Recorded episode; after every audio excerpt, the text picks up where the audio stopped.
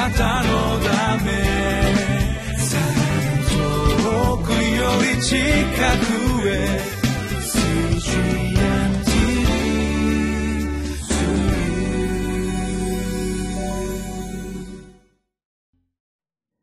3月16日のリビングライフの時間です。皆様いかがお過ごしでしょうか？私はウェスレアンホーリネス教団の玉川キリスト中央教会の牧師の本間と申します。今日はヘブル書の9章1節から10節の御言葉をご一緒に読んでまいりましょう。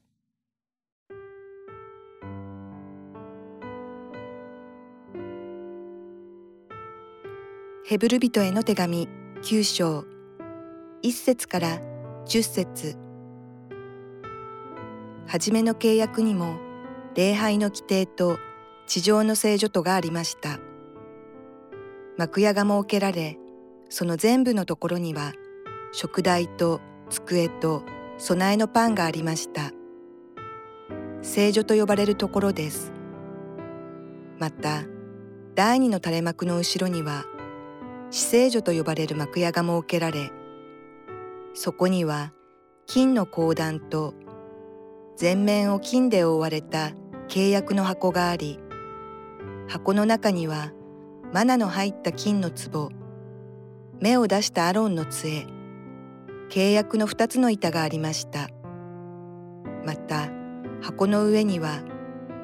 食材街を翼で覆っている栄光のケルビムがありました。しかしこれらについては今いちいち述べることができませんさてこれらのものが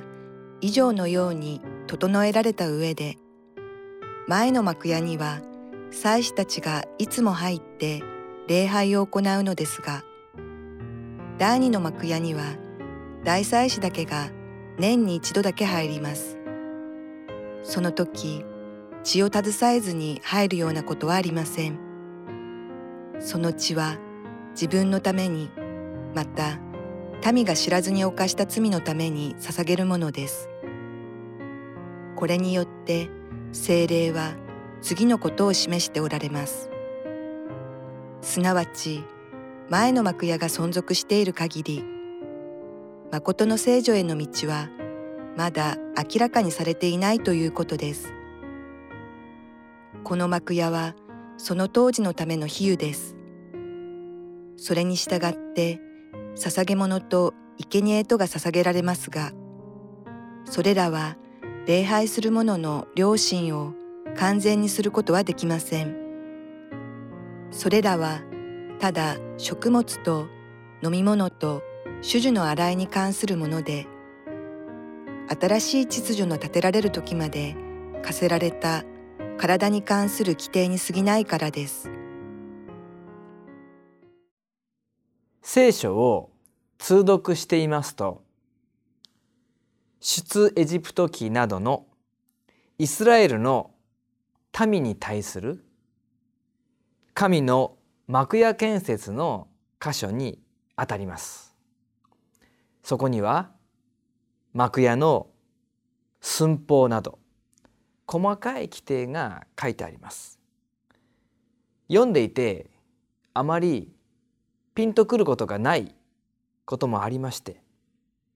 字面だけをさらっと追って終わってしまうことがもしかしたらあるのではないか、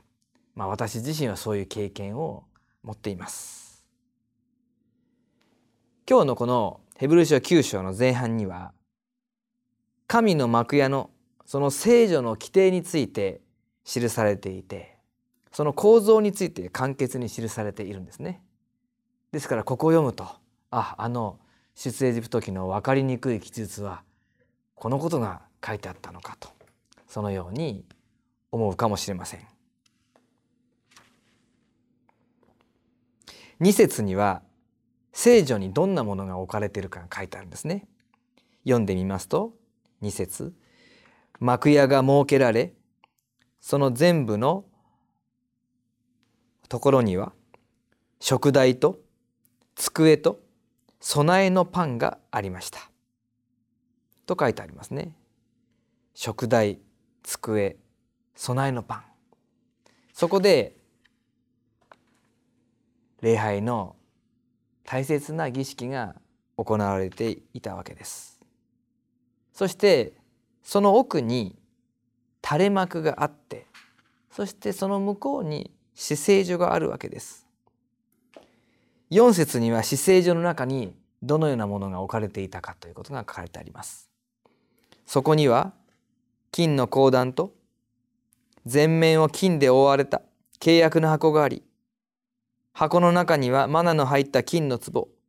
目を出したアロンの杖契約の2つの板がありました。また箱の上には食材貝を翼で覆っている栄光のケルビムがありました。と書いてあります。そのような定められたいろいろな大切なものが置いてあるその場所で祭司たちは一体どのようなことをしていたのでしょうか。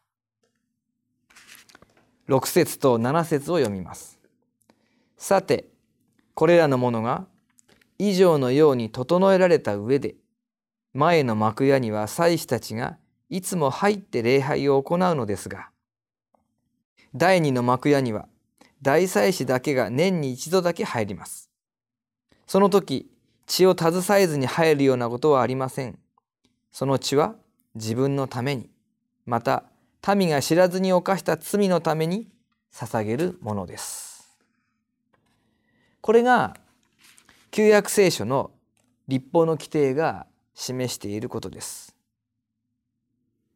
こういうことを読んで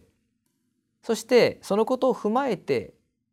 ヘブル書が私たちに教えているのは8節です。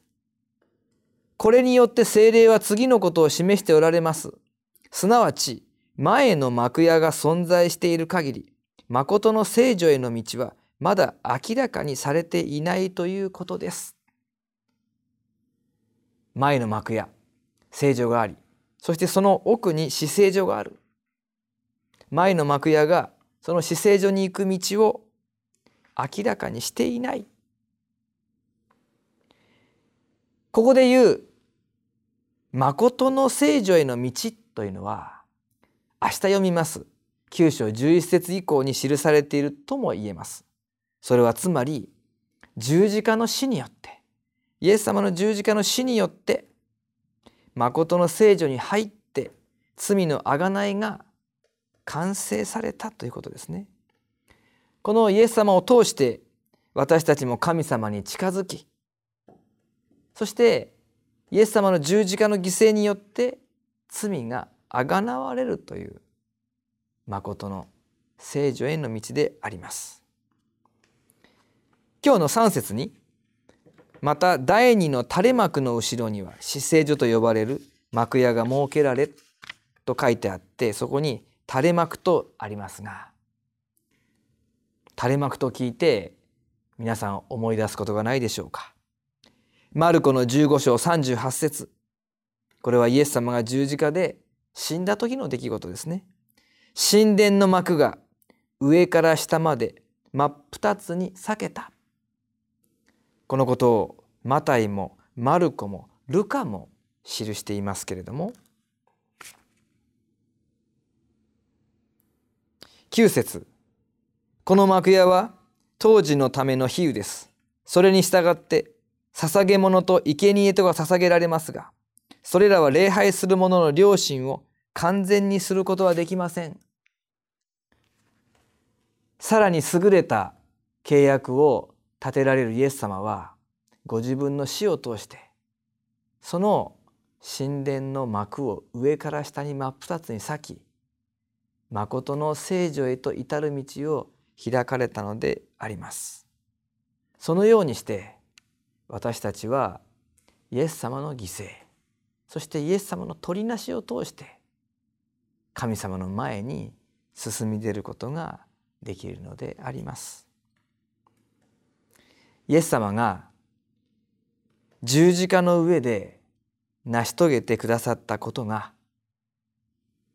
私たちの救いとそして救われた者として歩む信仰生活の土台です。前提です。イエス様の十字架の素晴らしい見業なしには私たちの信仰の歩みの継続もありません。イエス様がご自分を捧げて捧げ尽くして私たちが神様の前に進み出てそして神様と共に歩む道が開かれました。イエス様が誠の聖女に入ってくださりそして今も取りなしていてくださるから私たちは神様の恵みを豊かに受けて歩むことができます。その十字架の御業の素晴らしさ。それなしに私たちの今日の歩みはないということを改めて心に刻もうではありませんか。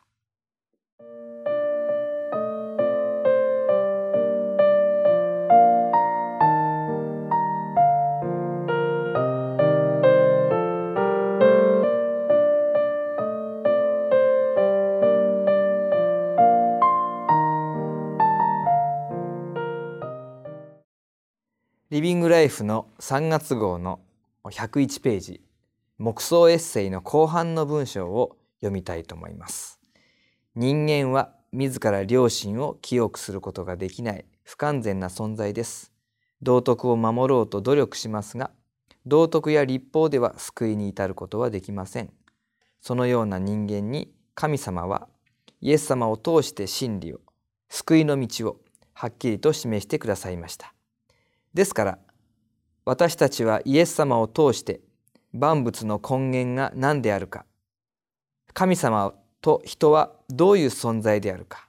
そして私たちがどうやって生きていくべきかが分かるようになりました。そのようにイエス様を通して私たちが神様に結ばれるものとなった。そして今もこうして生かされているものとなっている。私たちがイエス様を信じるということの中には本当にそのようなイエス様の御業を感謝しながらなおその大祭司としてのイエス様を見つめつつ歩むということが